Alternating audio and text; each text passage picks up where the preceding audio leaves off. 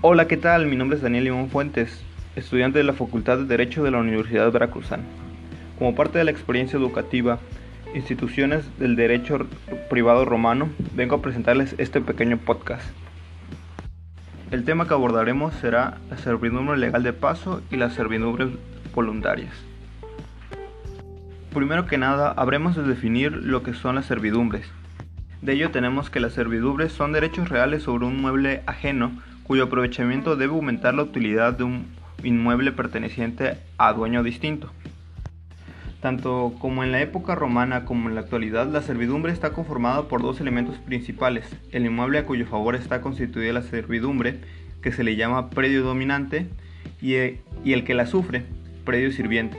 Esto según nuestro Código Civil del Estado de Veracruz, en su artículo 1090.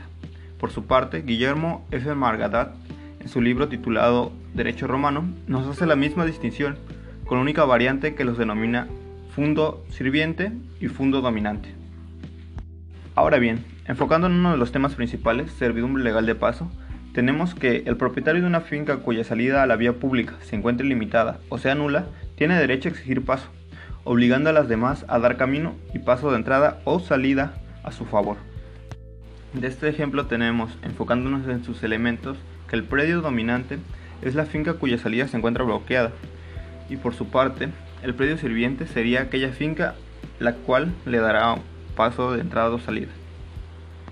Ahora bien, por cuanto hace a las servidumbres voluntarias, nuestra legislación menciona que el propietario de una finca puede establecer en ella cuantas servidumbres tenga por conveniente y en el modo y forma que mejor le parezca, siempre que no contravenga las leyes ni perjudique derechos de terceros.